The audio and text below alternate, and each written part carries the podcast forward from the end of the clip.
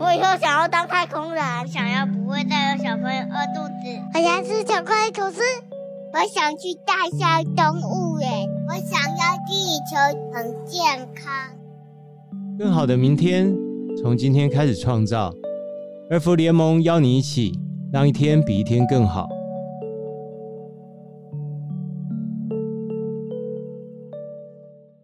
大家好，我是主持人卢建彰，欢迎回来儿福联盟的节目《一天比一天更好》。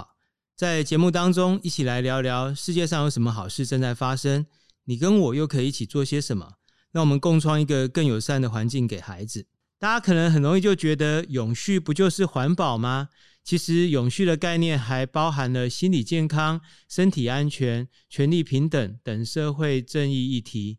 譬如说，很多听众啊，尤其是爸爸妈妈，可能小时候啊有在家里头或者在学校被体罚的经验。其实关于体罚、家暴，呃，也都是永续的一环哦。不过，是不是也有一些时候啊，爸爸妈妈们会觉得，嗯，小朋友好像真的诶。很坚持哦，然后爸爸妈妈也会很绝望的想说，那到底还能怎么办呢？那今天我们就邀请到我们的儿盟的好伙伴，一起来聊聊大家很关心的议题。那这一次我们邀请到的是推动 No Hit Zone 零暴力空间的社工处资深主任蔡一如主任来跟我们分享。那我们先请一如主任来跟我们自我介绍。好，呃，卢导好，各位听众大家好，我是儿福联盟社工处的资深主任一如。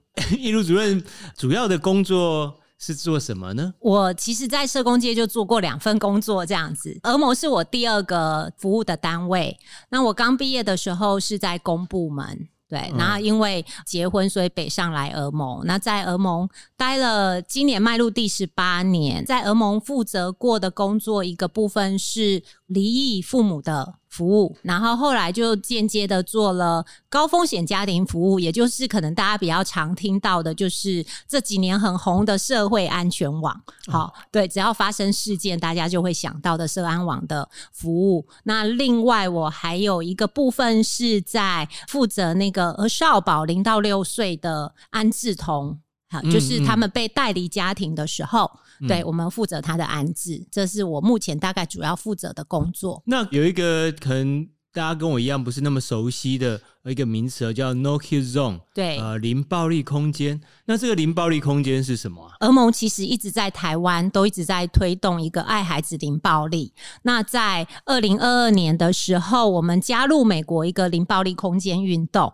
那这个零暴力空间它有四个很容易记的一个四个声明，嗯嗯、一个是大人不能打大人，大人不能打小孩，嗯，小孩不能打大人，嗯、然后小孩不能打小孩。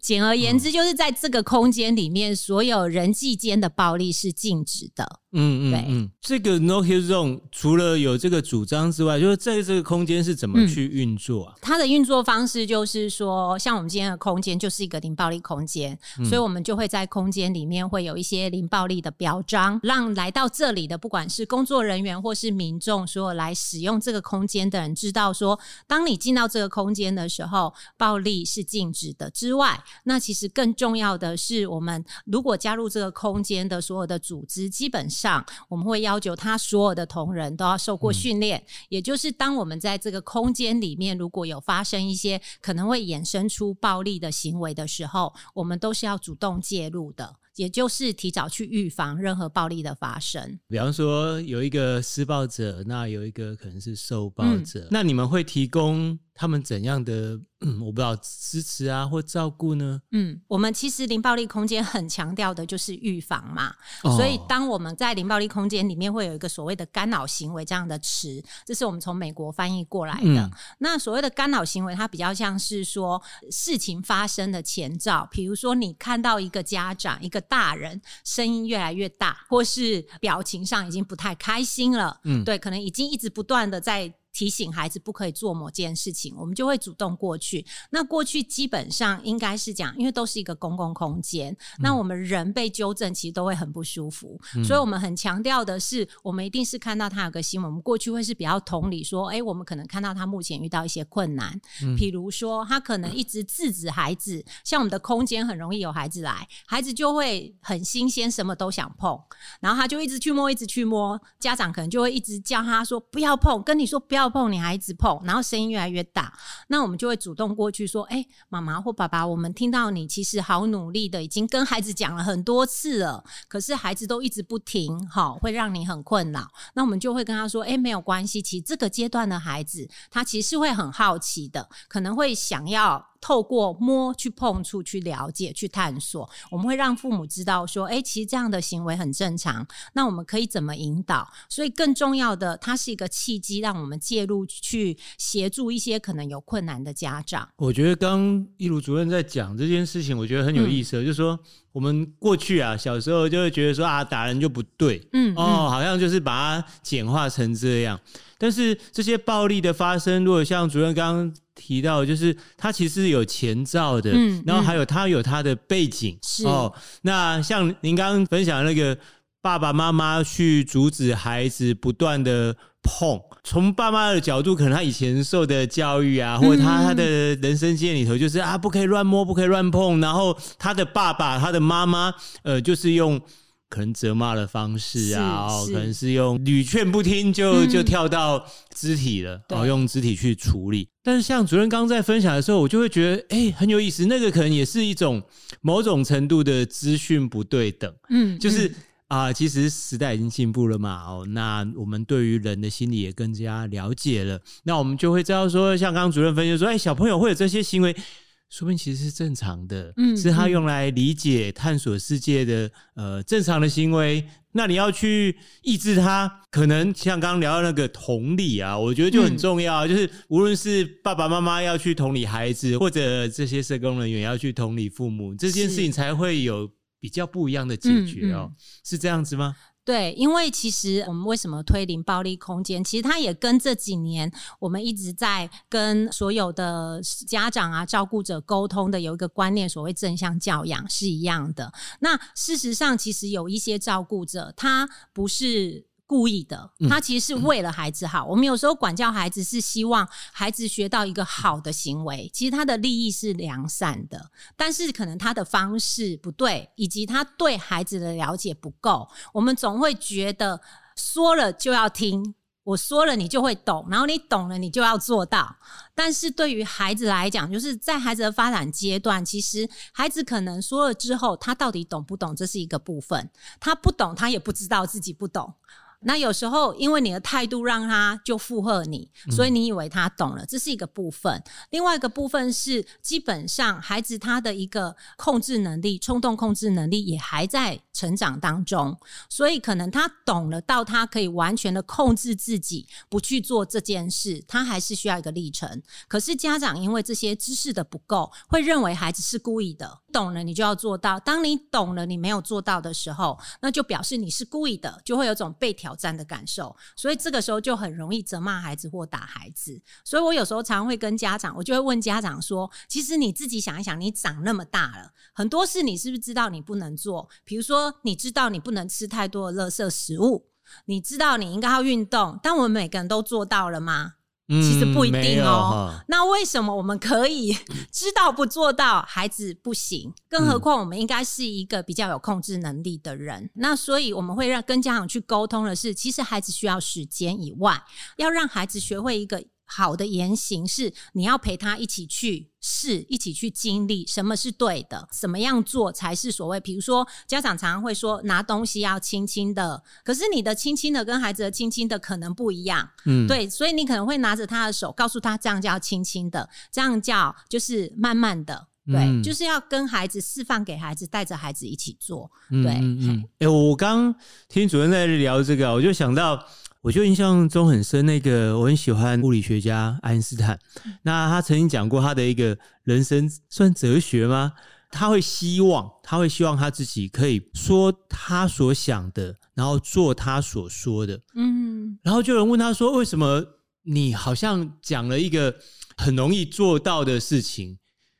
啊、呃，你总会把这当成你的一个人生哲学。他说，因为这其实很难，嗯嗯，这非常的困难。因为，比方说，你能够 frankly speaking，你可以很坦诚的说出自己所想的，我觉得这是很困难的。嗯、对，你像刚刚主任聊到说啊，你你答应了爸妈，那你就要做到，嗯，对，说到做到。这个如果拿这个标准来看每个大人，我看我们每个大人应该都 都都会有问题的，对啊，没错。我我们 我们甚至你问我的话，我会觉得我多数事情真是呃说得到做不到，嗯啊、呃，那甚至有时候会觉得说还愿意说就已经很好了，呃、那甚至也会有人是故意说而没有做，甚至他是做相反的，是。很多大人甚至是用欺骗的方式嘛，哦，不管是在工作上。啊，或者说跟人际的交往，对，我我从来没有想过像主任的这个提醒，就是说，哎，我们自己大人都这样，那我们为什么会哦那么严厉的要求孩子？嗯、上次我是听一个跟我大家差不多年纪的爸爸讲说啊，小时候啊，有一些老师会少一分打一下，嗯嗯嗯，他说这个当我们现在是很不能接受也不允许的，但是你如果把这个拿来放到我们大人的身上，我看我们每个人也都要被打得遍体鳞伤。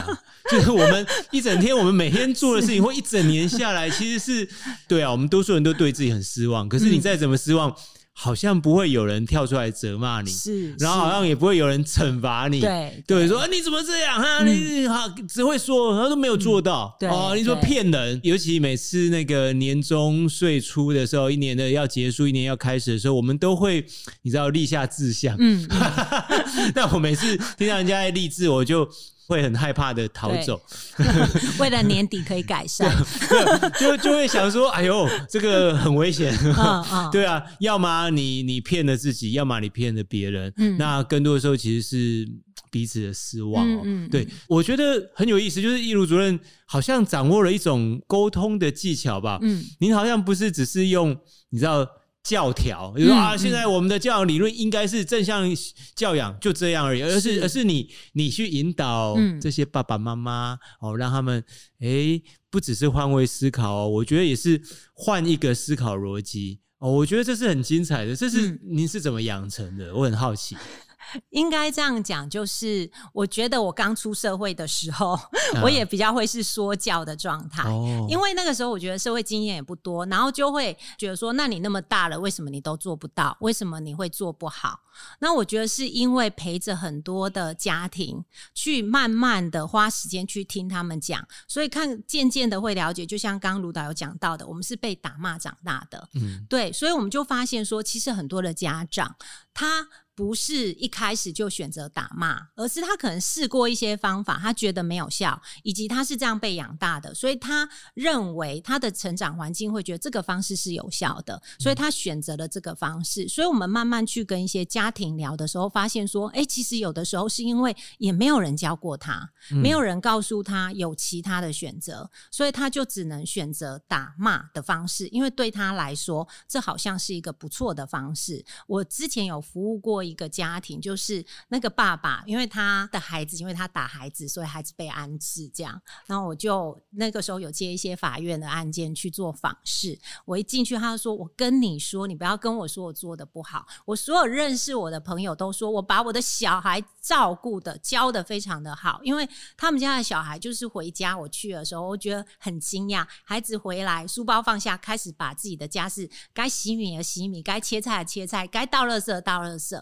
所以这一在一般的世俗眼光，他教的非常好，所以他也认同这个方式。他说：“我从小就是这样长大的。”对，那所以那个时候我就开始理解说，好，一个是这是他的方式，再来就是他目前看到的是目前的一个成果。但有时候我会跟家长去沟通的是长远，我们教孩子可能不是只是他现在听你的话。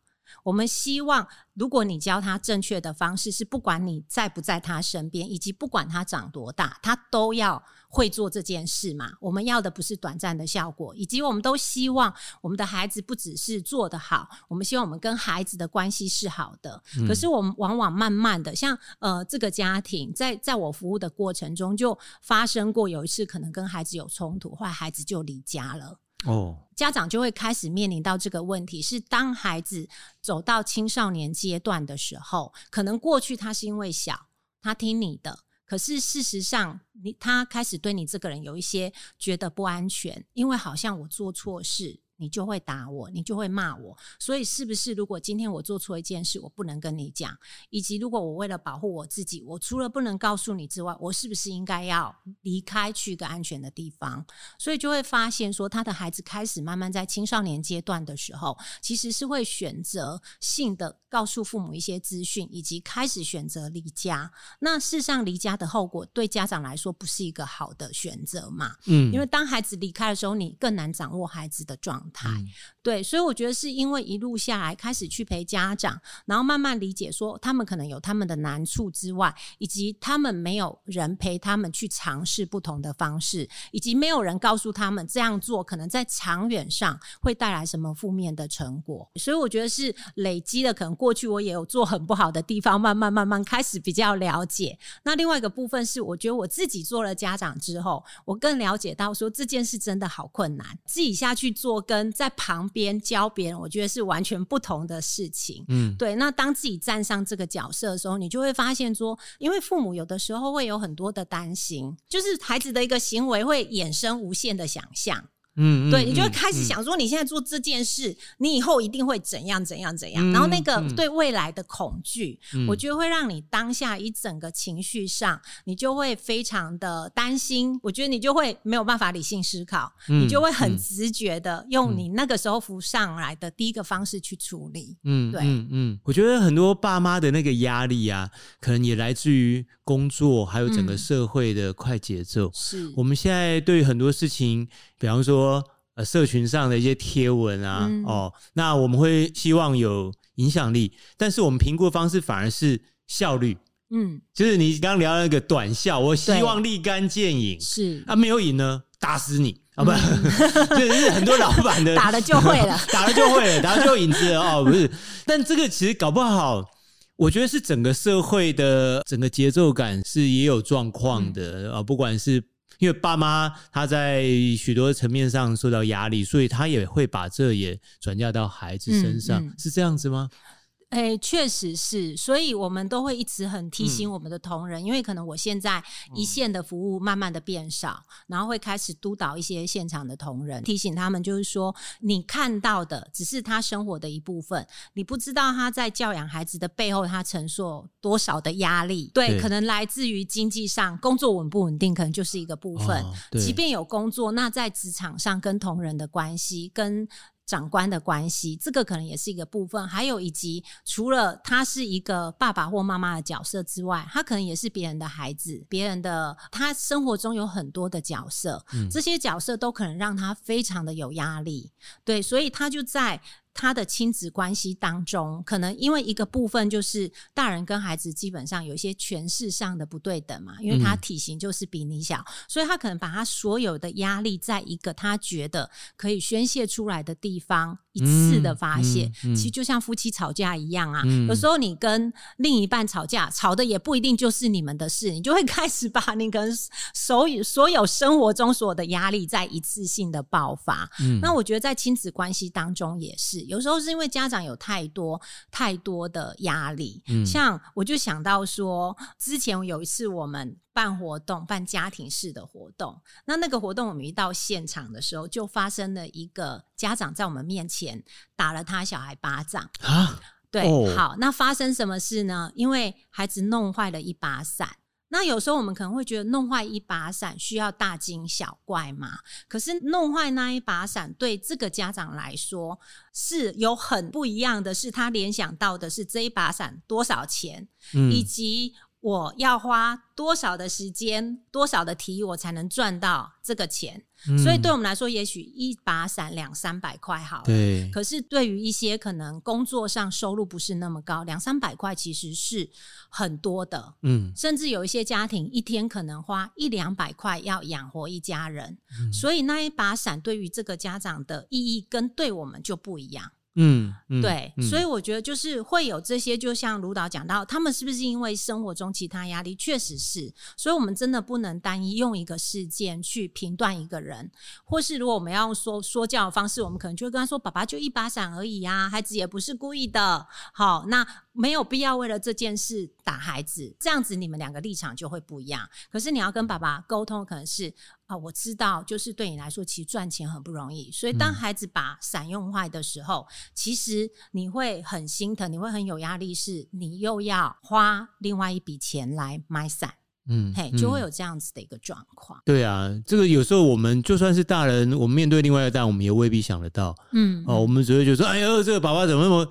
莫名其妙一把伞而已打小孩，嗯嗯嗯、怎么这样很坏？我们就马上急着去 judge 他、哦，批判他，然后觉得这爸爸怎么这样？但对我们，也许就是像主任说，我们也许错过了，我们错过了他的背景。嗯、我们错过了这把伞对他的意义。是，如果我们要解决问题，我们不是只是就责骂他，或者是就算我们言语是很温柔的说：“哎呀，不只不过是一把伞。”可对他来讲不是一把伞。对，对我这样我们就没有同理他，嗯、他就不可能再听我们的下一句话。对，对就是沟通就可能是无效的。对，我觉得很精彩。我说精彩是很温暖，然后又能能够让人家去。想那想完之后又会懂懂你在说什么，嗯、然后懂完之后，我觉得搞不好就效果而言，他更不容易忘记哦。嗯、我觉得以台湾当代整个社会氛围，所有的爸妈其实一定也都知道说不要把打骂教育，是。但但是但是状况来了哦，就就还是会哦，就就就还是哎，那、欸、就就失手哦，我觉得就是失手，对啊，所以像主任。你应该也是接触过非常非常多的 case，嗯，有没有像你可以想到说可以提醒我们大家，就是在你情绪上来的时候，哦，我们应该怎么样帮助自己，不要做出自己会后悔的事情？嗯，嗯，其实大人跟孩子一样啊，就情绪来的时候，我们就会说那个时候就是可能所有的理智都关掉了。对，所以那个时候最原始的方式就会出来，就是骂跟打嘛。所以我常常会提醒大人或是孩子，其实不要等你需要的时候再去想我现在可以做什么，而是平常其实你可以多观察一下，当你有情绪的时候，大概是什么状况。比如说有一些人会心跳加速，或觉得全身发热，开始握拳头了。哦、然后你可以去观察一下，然后帮自己去找一些方式，比如说怎么帮自己冷静。有一些人可能深呼吸，那有些人可能。需要站起来走一下，或去喝个水。所以我们常会跟家长说，就是如果当下你真的你已经感受到你非常气了，那也许你可以起来，就算不口渴，也去喝一杯水，对，帮自己稍微冷静一下。像我自己就会提醒我自己，就是我如果知道我现在嘴巴打开讲出来没有好话，与其如果我现在也想不出好话，我只会讲出不好听的话，那我不如闭嘴。嗯，嗯对，我会觉得闭嘴也许会好一点，因为往往过去其实我们大家都有经验，有时候你骂人或打人之后你是后悔的，就是那个后悔的反作用力是很大的。嗯嗯，对，所以我觉得去想想那个事后，有时候会可以帮助自己当下冷静一点。我觉得平常就是要去找到一个可以让自己放松的一个方式，像有一些人可能。我知道有些家长很容易是好，我现在气不过，那可能我去外面吹个冷风也好，嗯，对，嗯、或。者是我现在跟你说，我们现在先不要说，我们先各自先分开，等一下回来再说，嗯，对，所以我觉得大人平常可能也是要多去关照自己一下，嗯、你自己情绪的高低起伏，大概什么状况最容易去触发你那一个点，嗯、先去对自己有了解之后，当那个点上来的时候，要想办法帮自己去降温，嗯，嘿，嗯、那这样子你才不会做出比较冲动的行为啦，事实上在面对小孩也是一样。嗯、我们常常跟大人沟通是，当你的孩子开始闹的时候。或开始，你发现，比如说你叫他去洗澡，他不去洗澡；嗯、你叫他关掉电视，他不关掉电视的时候，你也可以开始看到他因为被禁止一件事，嗯、他的情绪就上来了。对，那这个时候情绪来，你硬去压他是没有用的。哦，对，你反而其实是要去靠近他的情绪。比如说。说你去靠近他是，我现在要你关电视，现在电视节目正好看，叫你关掉，你很不开心。对，你要先去理解他的心情。接下来你告诉他说：“哎，我知道你很不想要关电视。”那几个选择嘛，嗯、一个也许你可以让他再看五分钟，嗯，你就跟他说：“那我们再看五分钟，五分钟到我就要关掉了。”嗯，好，这是一个。那有一些家长说：“可是我现在急着出门。”那我就会跟家长说：“如果你急着出门，就不需要在那边跟他斡旋，因为你跟他斡旋，你也一直气哦，你会更气。我说你这个时候要做是直接行动，不是说去关掉电视，可能你就关掉电视，然后就说因为我们要赶车，所以我们现在要走了。他可能会不开心嘛？那我会接受他的不开心。我就说好，我知道你现在很不开心。比如说你要哭啊，什么都可以。那如果小一点的孩子，我就会建议家长说，小一点的孩子，其实你可能抱起来就走了。对，你也不要一直跟他说你要不要走，你要不要走？对，因为这样子反而你在激发他，也在激发自己。哦，对对，所以我觉得其实理解自己跟理解孩子方法是一样的。嗯，对，因为我们都是人嘛。对，不管是几岁，其实那个情绪的来跟去是差不多的。哦，我刚刚好感动，我听到一句话是接受他的不开心。嗯。这个可能是我没有想过的，嗯、甚至有时候会觉得说，那小朋友你你在欢什么？你在、嗯、对啊，有什么好不高兴？对，有什么好不高兴的？你本来就不可以看电视，时间到了啊，什么？嗯、我们会有时候某种程度，大人也在据理力争啊，嗯嗯、就是要觉得自己站在道理的那一边，嗯、然后就会觉得说，你怎么可以这样？嗯，可是。对啊，确实像你说的，如果我在做一件我喜欢的事情，然后被迫打断了，嗯嗯、然后要去做的那件事，搞不好也不是我愿意的、啊。比方说，小朋友常要陪爸妈出门，我女儿就是那些 我可以不要去吗？对，那个行程不是她的啊，不是要去找她的朋友，是找爸妈 的朋友、嗯、啊，或者是爸妈觉得说啊要去拜访谁？对，那那但是他真正在做喜欢的事情，反而被打断，嗯、但我们好像就会。忽视了他的需求哦，所以你刚讲接受他的不开心，我觉得哇，要是我早一点听到你这样说，我觉得我跟我女儿的这八年的相处，嗯、搞不好又 quality 又会更好。嗯对啊，虽然我我很少骂他，但是总会有心里想说，哼，明明就应该怎样。嗯，嗯对，但是对方人的情绪是正常，他如果没有那情绪，我们搞不好还会担心。对，对不对？就他明明喜欢做的事情，他被打断，然后他还没有不，高兴，那其实蛮奇怪的。是哦，对，我觉得。这个不只是在好好的跟大家沟通，而且我觉得是带着 new news，是带着新的想法、嗯、新的方法，就也会想要请教说，主任等于是经验很足嘛？哦，那比方说现在的主流意见对于所谓的家暴的看法，跟一开始您刚入行的时候应该是不一样。嗯、那你可不可以也跟我们分享一下以前是怎么样？你刚入行的时候，所谓的家庭暴力啊，是是，什么样子？哦。我刚入行的时候，刚好恭逢其盛，oh. 就是呃，我刚毕业那一年，其实台湾还没有家暴法，嗯，那个时候也还没有一一三。是大概在我毕业的第二年，等于我工作第二年，刚好家暴法通过了，所以那个时候我刚好在公部门嘛，就成为第一线要去执法的人，这样子。哦、那那个时候很特别的是，我想卢导可能也听过，就是以前我们会说法不入家门，就是这是家务事嘛，我们不应该管。所以当时开始在推行家暴法的时候，其实挑战蛮大的，因为以前大家的印象可能会比较多的是，通常都是先生打太太，我觉得。以前可能还没有男女平权这么的，就是比较风行，大家都可以接受，所以以前可能还会认为太太是先生的财产，那你嫁到我们家就要听我们家的话，所以当我们去介入的时候，其实会受到很多的质疑，嗯、对，所以可能常常以前我的职场就常常会有各种不同的当事人会打来找太太的，找另一半的，哦、这是很长的这样子。那我觉得慢慢这几年真的比较接受了，以及以前我觉得大家不会通报，大家都会。觉得啊，那夫妻的事情啊，就是床头吵，床尾和嘛，我们不应该介入这样子。所以在我那个年代，其实我觉得要面临到很多，不管是邻居啊或当事人的质疑，这样子就会被认为说这件事是。公部门不应该介入的，像我自己印象很深，就是刚好是在第一年就开始做家暴的推广嘛，然后是家暴社工这样去成立中心，跟成为第一届的家暴社工。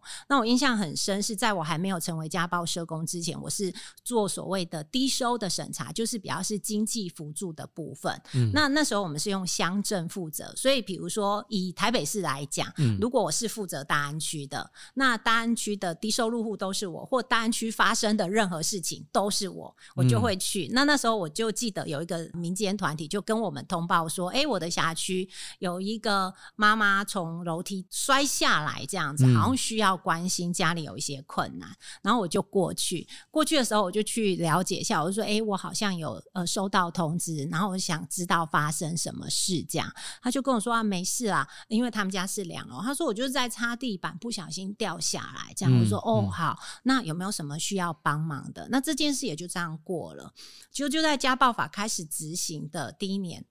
有一天，他出现在我们办公室，嗯嗯，然后我看着他，他就开始讲，就是他那时候是因为受暴来求助。我说：“妈妈，我问你一件事，嗯、我是不是看过你啊？我说你以前是不是住哪里？然后你是不是一年前曾经发生什么事？”他说：“对呀。”然后。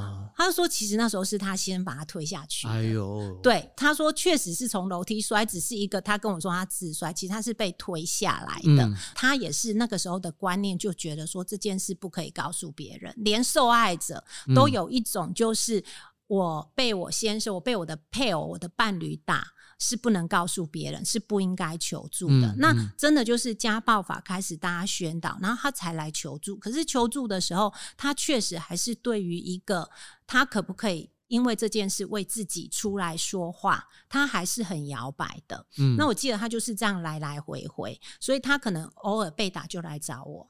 那想一想之后，又会再回去，就是会一直可能好几次的离开跟回去。那最后一次很严重，是他们后来离婚了，可是他还是会照顾他的前夫。那很严重一次是我接到通知的时候，他已经在医院了。嗯，那那一次是因为他被他前公公施暴。那后来他被施暴的原因是因为他公公不知道他们离婚了，他认为你是我的媳妇儿，就是我家的人，所以你是我家的人，我有权利可以。责罚你，所以他就打了他。哦、对，那那一次是非常严重，就是我记得我在急诊等了他好几个小时，因为在做那个血管的衔接，就他血管很多都断掉了。天哪！对，就是在做那个衔接的手术，这样是很精细的手术。我就在外面等他，然后这个妈妈其实她后来就得了类风湿性关节炎，因为。家暴长期的受暴，所以他其实整个身体状态都不是很好。嗯，对，那个时候冲击很大，就会觉得说，哦，怎么会有人觉得你是我家的媳妇儿？只要你让我不开心，我就可以打你。嗯，对，嗯，我觉得在初期真的都是这种观念，就是把人当财产的一个观念。嗯，嗯，那真的就是这样走了。哇，二十年以上，从八十七年到现在，嗯，对，其实有二十五年了。我觉得真的就是有改变了啦。虽然我已经离开家暴场域，但是确实我们可能有一些家庭还是会有这个议题。现在比较常听到，有时候是互殴。我觉得，对对对，以前那个时代可能。比较少互殴这样子，我觉得有一点不一样。嗯、这边也想请教那个主任说，那在你服务的过程里面，有没有遇过哪一次啊，让主任其实真的会很想放弃、啊？嗯。嗯、我自己有在想，就是我后来因为来到儿盟之后，我做很多比较是儿少的工作，嗯，跟我以前在公部门不太一样。因为比如说以前做成人保护，可能服务对象都是大人，嗯、我反而来做儿少工作之后，我好像比较不会想要放弃，是因为如果你放弃了孩子，那孩子怎么办？嗯。对，所以做儿少工作我就比较不会有放弃的念头。但确实，我以前在做成人保护的时候，尤其是妇女保护的时候，有时候常常很想放弃。嗯，就以我刚刚举的例子，就是在做妇女保护的时候，常常是因为你会觉得，如果这件事对你不好，你一个大人，你应该会可以选择。比如说，这个人会打你，嗯，你应该要选择离开呀。那你选择不离开，是不是你就要自己负责任？哦，对，对，会这样想。对，所以以前就是我比较常在做成人的暴力防治工作的时候，会很想要放弃。我之前有服务一个案件，一个家庭，然后那个妈妈也是因为暴力常出来，然后印象最深的是那一次真的让我很想放弃，就是她已经去住了庇护所了，带着孩子去庇护所，哦、结果我接到庇护所的工作人员打来，非常生气跟我说：“蔡社工。”你这个妈妈呢？她告诉我们，她有事要出去忙，叫我帮她看孩子。但是呢，原来她去医院照顾她先生了，因为她先酗酒。哦，然后那一次非常严重，胃出血。Oh. 所以他就急急忙忙的赶快欺骗了工作人员，然后他跑去照顾他先生。那因为他先生是打他的人，对，所以大家都觉得这种人你就让他死一死就好了。Uh, uh, uh, 你为什么要去照顾他？那当下其实我也会受到影响，我也会有一样的感觉。我就觉得说，对，我们帮你那么多，你反而没有珍惜，你怎么会还把你的孩子请别人雇你去照顾你先生呢？嗯。所以那个时候，我觉得我也非常有情绪，就很有一种觉得。那随便你好了，嗯，我不想管了，嗯、对，因为我做这些，其实你还是选择回到原来的位置这样子。嗯、后来我慢慢发现，那个妈妈每次接到我的电话，她让我感觉到她好紧张哦，有一点怕我的感觉了。哦哦、然后我就开始想说，哎、欸，为什么会这样？我不是在帮你吗？嗯、为什么你会那么怕我？然后我就开始想，我就想到说，哦，我可能成为他生活中另外一个压迫他的人。哦，对，就是我逼他要听我的话，嗯，我逼他接受，我觉得我的选择是好的，嗯，所以你就应该要听，嗯，对，我是为你好，嗯，就去意识到说，哦，原来我的为他好，对他来说是一种压力，嗯嗯，然后我才在很想放弃之余，我就想，反正都没有进展，那我来听听。为什么你做了一个大家都觉得不好的选择？对，我问他说：“为什么你每次都要回去？这个人把你打成这样，你为什么要回去？”嗯，然后他才跟我分享，他说：“我跟你讲，我嫁给他这么多年，那么辛苦，那也都没有工作。他说我什么都没有了，我等的就是他死的那一天，我要继承他的遗产。嘿，所以他的不选择离开，是他觉得。”先生会留下财产给他，然后我才知道说，哦，好，这个是我们所有人都没有考虑的。我才开始慢慢去跟他讨论说，那你觉得他真的会留下钱给你吗？我知道他对于未来有很大的焦虑，他觉得他没有办法独立生活。嗯，那我们也会不理解，是你的家人都要帮你，因为连他的家人都不原谅他，家人都觉得说我们都要帮你了，为什么你还是选择回去？嗯，那对他来说，他就会觉得我嫁给这个人已经让我的娘家非常的担心了。那为什么他们未来还要继续的帮我？我觉得他对娘家有一份亏欠，嗯，那个亏欠让他已经没有办法再去接受帮忙，他会觉得这样子对娘家是不公平的。因为我觉得我们大家各自都站在我们自己的立场看他，嗯，没有去了解他背后的原因，所以以前在做妇女工作，我比较常遇到这种要放弃的状况。嗯嗯。但您刚刚讲，其实好像也是我好像这两天刚好看到，就是说有些家暴的状态是说，他为什么不愿意脱离那环境，是因为他考虑到的是经济。嗯，对，对，就是经济，就是说，因为他如果脱离这环境，他会有一个恐惧，就是他可能会陷入贫穷。对对。哦，那他在有时候是为了照顾孩子，嗯、有时候是为了自己。呃，也许是对这世界的认识哦、呃、不够清楚，嗯、他没有意识到他有别的机会、别、嗯、的可能哦、呃，所以他就又会选择老路子了。因为也许我们觉得他那样很危险，嗯，可是他反而觉得那很安全，因为他经历过。对，我觉得这也是人性哦，就很有意思哦。虽然你刚刚说是让你一度想放弃，但我觉得。某种程度，你并不是真的放弃了，因为你你去理解他了。嗯，对，对，就心理上很想放弃啊。那当时没有没有放弃，可能因为那是我的工作嘛。哦，那也庆幸没有放弃，我觉得才有机会再往前。我觉得主要还有这个是属于我的好奇，因为像我是每次听到类似这样的故事哦，其实都会很难受，嗯，很难过，然后甚至我我需要。一些时间，我我才能从那个情境里面走出来。嗯、对，那如果像主任讲说啊，这些就是你的工作，嗯、你等于每天都在面对我不太能够承受的事情，嗯、那你要怎么办？你要怎么做啊？我以前就做一线嘛。哦、所以后来转职之后，我就说我再也不要去做，再也不要去家暴中心了。对，所以我觉得对我来说，当时那四五年确实是非常高压的状态。在那个没有一一三的年代，其实我们就身兼一一三，所以我有时候是二十四小时在做不同的工作，就是夜间要出勤，白天要工作这样。所以后来我可以坚持下去，我觉得一个是我退到所谓的一二级，嗯，就我们在做儿少保护的时候，我们有一个三级。的概念，嗯，那我刚刚提的比较是三级，就是已经发生暴力了，嗯，那一级、二级就比较是预防的概念，嗯，那比如说像现在卢导的孩子在国小嘛，嗯，他们一定会学什么家暴啊，要打一一三呐，对，哦，就是那是一个宣导的观念，也就是要让所有的人从小教育起，知道说，哎，当有人跟你不一样的时候，或是当有事情不如你意的时候，你不能用暴力解决。嗯，我觉得我们从根基开始宣导一个。嗯没有暴力这样子的一个概念。那二级就是比较针对可能有一些贫穷的家庭、离异的家庭，或是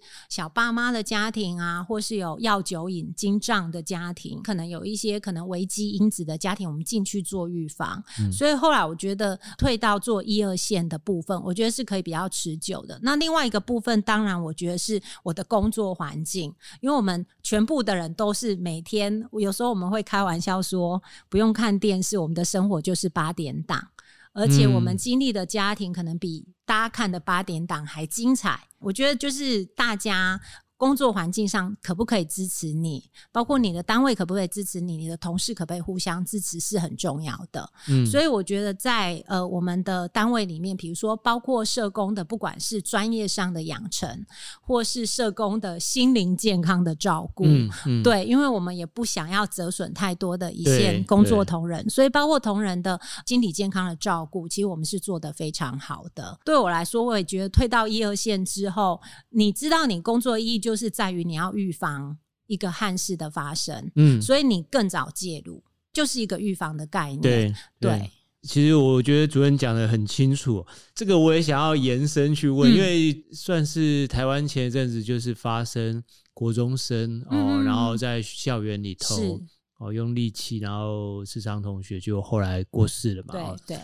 以主任的观察，就是这样的事件是相较于过往减少的吗？还是是增加的？因为很多爸爸妈妈也都很很在意哦。听说，甚至还有私校用这个变成是类似招生的一个哦，我觉得题材啦，我觉得这也是也难为了，我觉得难为了所有人啦。那但我自己有一点好奇，是说这个是一个，就说是一个偶发的。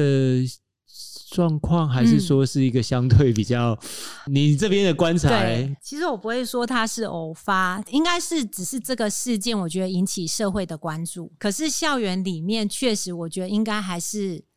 多多少少还是有大大小小的一些冲突跟暴力事件，嗯，其实一直都有的。其实所谓的零暴力，我觉得所有的什么零暴力正向教养这些，我们要回归的是，我们是希望大家可以去重视我们孩子的情绪教育。孩子的这个行为，有时候我们会常听到情绪行为。为什么叫情绪行为？是他是因为有一个情绪引发这个行为，所以表示他在那个情绪来的时候，他没有办法消化。嗯，嗯，所以他选择了一个很极端的方式去宣泄他的情绪。只是今天他这个情绪行为造成了人的伤亡。今天是伤亡，有的时候可能是一些小伤，有的时候是心灵的受创。对对，所以我觉得其实是回归到。除了这个事件，其实大家还是真正要去看到问题下面，我们要重视的是什么？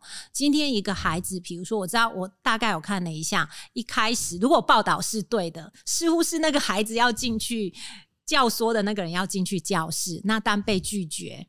嗯、所以你想，那个被拒绝是不是很丢脸？对，然后你会很生气、很羞愧，甚至可能有人看，所以他气不过，对，他回去叫人来。所以这就要回归到最原始，是今天我们生活中可能大大小小都会被拒绝。啊，当我们被拒绝的时候，我们怎么去消化？你可以生气，你可以觉得丢脸，我们常常也会觉得很丢脸。但难道我丢脸，我就要去找人来打人吗？我就要去教训那个让我丢脸的人吗？可能不是嘛。对，如果你让我不舒服，我怎么表达那个不舒服？我怎么表达说你今天不让我进去，我非常的生气。然后我觉得你这个阻止是没有道理的，而不是我去找人来打你。嗯嗯嗯。对，所以我觉得真的就是为什么我们一直要去跟大家沟通，的是我们不希望。等发生社会事件，大家才来检讨。对，我们应该要看的是，哎，我们的情绪教育，我们对孩子的教育，到底哪里还需要再做一些调整，或做一些加强？嗯嗯，讲这一块，说不定呢、啊，说不定是我们所有人都应该在意。今天好像大家只是因为说发生在校园，然后大家就很紧张、很害怕。嗯，嗯其实，在我们日常生活里面。大人也常常有非常多的冲突哦，比方说行车啊，嗯、哦，然后在网络上的一些言语啊，对，我觉得大家甚至会有一种刻意，比方说要让言语能够越尖酸刻薄，好去呈现自己的。能力很厉害，哦，很厉害，就要供哎，就要下来哦。那这个您的观察是说，这个是跟我们社会有什么样的变化，还是说是因为媒体社群的使用的关系吗？还是什么呢？我还是觉得社群影响很大啦，哦，至少对我来说，嗯，因为我觉得孩子还是会学习啦。对，那以前可能你学的就是你周遭，对，比如说你的家庭、你的班级、你的学校，但现在不一样，现在你。不只是台湾而已，你从网络你可以看到世界各地。嗯、对，我觉得孩子有很多的可能不同的学习的管道也好。嗯、那因为青少年总会有一个阶段，就是他们还没有办法完全的判断是非。嗯，对他们也没有办法完全的判断事情的后果，所以他们看到的可能只是做这件事情好帅哦，哦然后大家都在谈论这件事情，哦、这样好像非常的风光。对，以及可能在网络上，有时候不管好的坏的，都会有很多支持者。对对，所以孩子可能也许从那边接受到一些讯息，其实是不对的。嗯、加上以前如果都是在生活中的，可能你。家长还有机会去跟孩子沟通，有时候其实我们不知道孩子在网络上看到什么，对，对。你也很难有那个机会再去跟他沟通，说，哎、嗯欸，这个讯息可能可信度或他可能带来的影响是什么？嗯嗯、所以我觉得确实讯息来源真的很多，嗯，然后所以也一直要提醒，但是有时候一个是家长除了要留意孩子的网络使用之外，是，我觉得身教还是很重要啦，对，怎么教孩子跟你做给孩子看的要是一样。样的是，是这个也非常重要。我以前有一个孩子很有趣，就是那一天他爸爸打了他，在我去之前，然后爸爸就跟我说：“你知道我为什么打他吗？”我说：“怎么了？”他说：“今天老师说他在学校打人，回来我问他说你为什么打人？他只告诉我一言难尽，他非常生气。他说：什么叫一言难尽？一言难尽是答案吗？”对，我要你告诉我的是你为什么打人这样子，然后我就问那个孩子发生什么事，他就死都不告诉我。后来我就说，你是不是觉得今天这件事非常的奇怪？是你爸爸很想要了解你为什么打人，但是他却选择了打你，嗯，来逼你讲。他说：“对，我说你应该觉得很矛盾，对不对？因为你要叫我不能打人，但刚刚你打我了，对，所以你根本就不想讲。”他就说：“对。”啊，嘿，后来我就转身跟爸爸说：“爸爸，我知道你很紧张，就是很想知道为什么你你儿子怎么会在学校打人？打人是不对的，嗯、你很想要教他，嗯，但是你有没有想到，你刚做了一个你正在教他的事，但你自己没有做到？对，我说那也许我们给他一些时间，或许他还没有准备好现在讲，嗯，但他现在不讲，你打他其实是没有用的，可能有他现在不能讲的原因，对、嗯、我们。”不要急，所以我也想要借这个案例提醒大家，就是说，有的时候我们选择教孩子对的，但你用了一个不对的方式，孩子也会很矛盾的是。嗯那为什么你可以我不行？尤其孩子现在孩子又比较早熟，其实现在可能国小的孩子就会开始质疑父母了。对，他就会觉得说你自己都言行不一了，嗯、你叫我不能做的事情你都做了，所以孩子可能相对的，因为他看到你做，那他也许在你面前没有做，去了学校去了外面，他就全部都做了。对对对，嘿，哇，我觉得刚刚主任这个分享好经典哦。嗯好棒哦，好好值得我们来想。而且就是那那个真的是用一个故事，然后就一语道破我们大人自身的矛盾哦，还有那个荒谬。嗯、但我觉得像刚主任在分享那个，就是包含说社群这件事情，嗯、其实过去啊，我们接收到的讯息来源，你看电视就只有三台嘛，嗯、媒体就是平面的，就是报纸、杂志啊。嗯。但是现在的孩子，他是有可能会在。呃，YouTube 上面看到一些帮派分子的、嗯、直播，对。哦，这这不是我讲，这是我同学当检察官他们发现到的，就是说，他说就很简单嘛，一你把它想象成是一个圆饼，那过去就是三台，嗯，那你不会看到任何帮派分子上电视分享他们的治邦理念，嗯，嗯嗯可是现在会有非常多的帮派分子，哎、欸，每天在 YouTube 上开直播，那我们的孩子从国小、国中就一路看这个听着，嗯、然后他看到。就是被错误的引导，被错误的讯息给带走，嗯、所以我觉得作为一个父母亲，我们每个人其实也应该要支持一些优质的。媒体哦，包含听儿盟的 podcast 也是嘛，如果你听的觉得是好的，你应该分享给朋友，让朋友也可以呃分享给其他孩子哦，这好像也是我们可以做到的。对啊，那请主任也跟我们分享说，因为现在很多爸爸妈妈也会很好奇说，儿盟这边有可以提供什么样的资源呢？因为我们虽然有心，但是我们可能缺乏那样的知识。其实儿盟呃有一个专线，教养专线已经开办。十年了，在每周一到周五下午两点到五点的时候，是一个免付费的电话。是如果家长零到十八岁的家长都可以打电话进来。那我们的电话是零八零零五三二八八零，这是其中一个管道。就是如果你在照顾孩子上、教养孩子上有任何的困难，都可以打电话进来。我们是专业资深的社工在值班。嗯、那另外，其实俄盟这几年在很多的地方都有社区都有所谓的育儿家是。提供零到三岁的照顾者可以带孩子来这里使用空间，那里面一样会有社工跟教保，所以如果你在带养孩子上遇到任何的问题，都可以跟他们请教。有的时候，即便是他们不能处理的，那因为他们都是专业人员，他们可以告诉你说，如果俄盟没有办法帮到你，那你还可以去哪里求助。所以我觉得这也是一个很好的管道，以及其实现在全省各地可能公部门都有所谓的亲子馆，那亲子馆它是服务。零到六的里面还是会有社工跟教保，其实我觉得很鼓励大家可以善用这个资源，就可能就在你社区的附近。嗯、那另外我们开始推广零暴力之后，我们有一个零暴力的官方网站。嗯、那在网站上面，我们有提供零到十八岁的亲子教养的替代建议，上面有电子档，也可以让大家去下载下来。所以我们会会诊一些常见的问题，比如说可能有一些爸妈新生儿爸妈最困扰的是。是，到底你何时要睡过夜，嗯、或是你一直哭不停，我要怎么办？因为必须要讲，就是可能。有某部分的儿保个案是因为孩子哭，导致家长不知道怎么办，可能用一些比较不恰当，所以我们服务的孩子有一些就造成脑伤。哦、所以我也很很鼓励家长可以上去看，就是我们会会诊一些每个阶段的孩子常见的问题，给你一些建议，你可以怎么去处理。这些都是可以提供给听众们，或是如果你有认识需要的人，都可以鼓励他们上网去看。欸、我觉得主任。讲话很有魅力，我觉得我们节目应该多找主任来哦，因为主任在分享的时候，其实很多时候是温暖的，然后会去触发人去思考，而且他会是有效的沟通哦。